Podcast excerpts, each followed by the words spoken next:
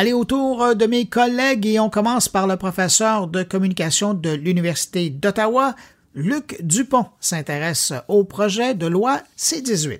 Cette semaine, je reviens sur les derniers développements en lien avec le dossier C18. C18, pour ceux qui l'auraient oublié, c'est un projet de loi qui forcerait les géants du web à faire des ententes financières avec les médias canadiens pour l'utilisation de leur contenu.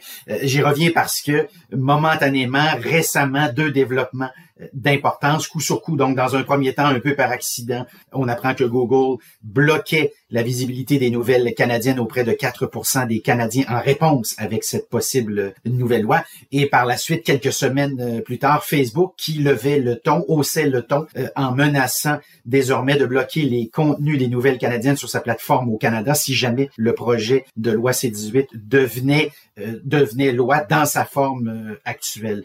Je rappelle pour pour la petite histoire que c'est un projet de loi qui s'inspire fortement euh, d'un projet similaire qui existe déjà, qui a été voté en Australie en 2021, avec quelques nuances euh, évidemment. Dans un premier temps, le champ d'application visiblement de la loi canadienne, il est beaucoup plus large. Euh, on parle d'éditeurs de presse, on parle de producteurs de contenu vidéo, de producteurs de contenu audio en ligne, les plateformes de médias sociaux qui devront donc les unes et les autres négocier avec une gamme beaucoup plus large de créateurs de contenu euh, en ligne, ce qui n'a pas empêché au moment où on se parle déjà certains de ces gros joueurs-là, je parle des gros joueurs du numérique, de négocier en bonne et due forme des ententes avec les groupes euh, de médias, Tornstar, Post Media, de Globe and Mail également. Deuxième problème d'importance en lien avec le projet de loi euh, C-18, c'est toute la notion de droit de négociation. Alors le projet de loi C-18 accorde aux éditeurs de presse et aux créateurs de contenu en ligne un droit de négociation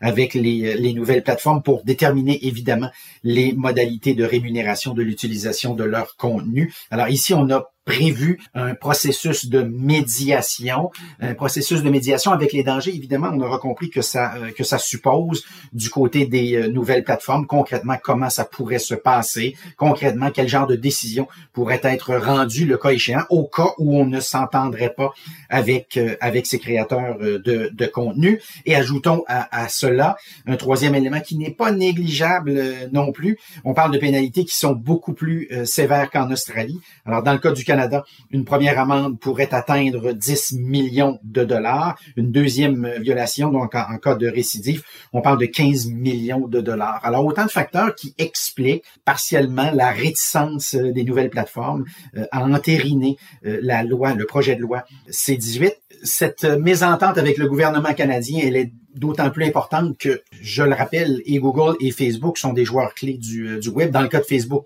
c'est la plateforme de médias sociaux la plus populaire au Canada, avec 29,4 millions d'utilisateurs selon Statista, loin devant euh, TikTok et euh, Twitter. Dans le cas de Facebook, souvent vous allez retrouver des pages de médias traditionnels dans lesquelles pages on publie tantôt des articles, des vidéos, des photos pour atteindre les publics. Et par ailleurs, ben, plusieurs utilisateurs de Facebook ont l'habitude de partager euh, des, des articles de médias canadiens sur leur fil personnel. Du côté de Google, on parle évidemment carrément de la porte d'entrée d'Internet. C'est le moteur de recherche le plus populaire au Canada, selon Statista, encore une fois, loin devant Bing, malgré son chat GPT et, Yahoo. Dans le cas de, Google, la nécessité, toute la nécessité d'avoir des articles qui soient bien référencés pour que l'on puisse éventuellement s'enfarger euh, dedans.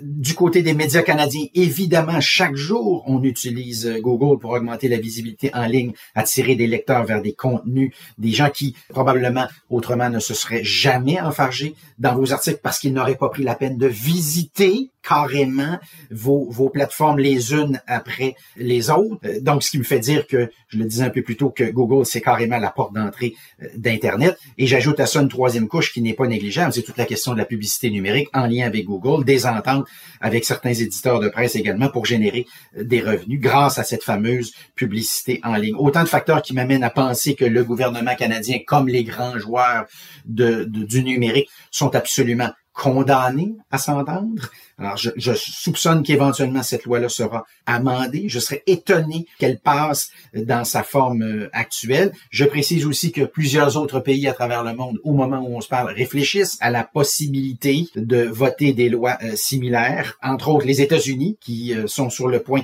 de passer à l'action. En tout cas, on a commencé à réfléchir à tout ça. Le Canada arrive donc à un point central, à un moment clé aussi de l'histoire des nouvelles plateformes, parce que jusqu'à tout récemment, je vous aurais parler des difficultés des médias traditionnels, mais je suis obligé maintenant d'ajouter à cette liste-là les nouvelles plateformes qui, visiblement, sur le plan de la croissance des revenus publicitaires, il y a un ralentissement qui est, important. on sent bien que, soudainement, ce sont autant les médias traditionnels que les nouvelles plateformes qui ont des petits problèmes, euh, pour ne pas dire des grands problèmes, et que donc le Canada, à bien des égards, arrive à point nommé à un carrefour et pourrait certainement servir Parce qu'à partir du moment où vous direz oui au Canada, eh ben, il y a plusieurs autres pays qui seront certainement tentés de voter des lois similaires et le cas échéant de faire peut-être comme le Canada et d'aller un petit peu plus loin que la loi précédente. Donc, assurément, un dossier à suivre de très, très près.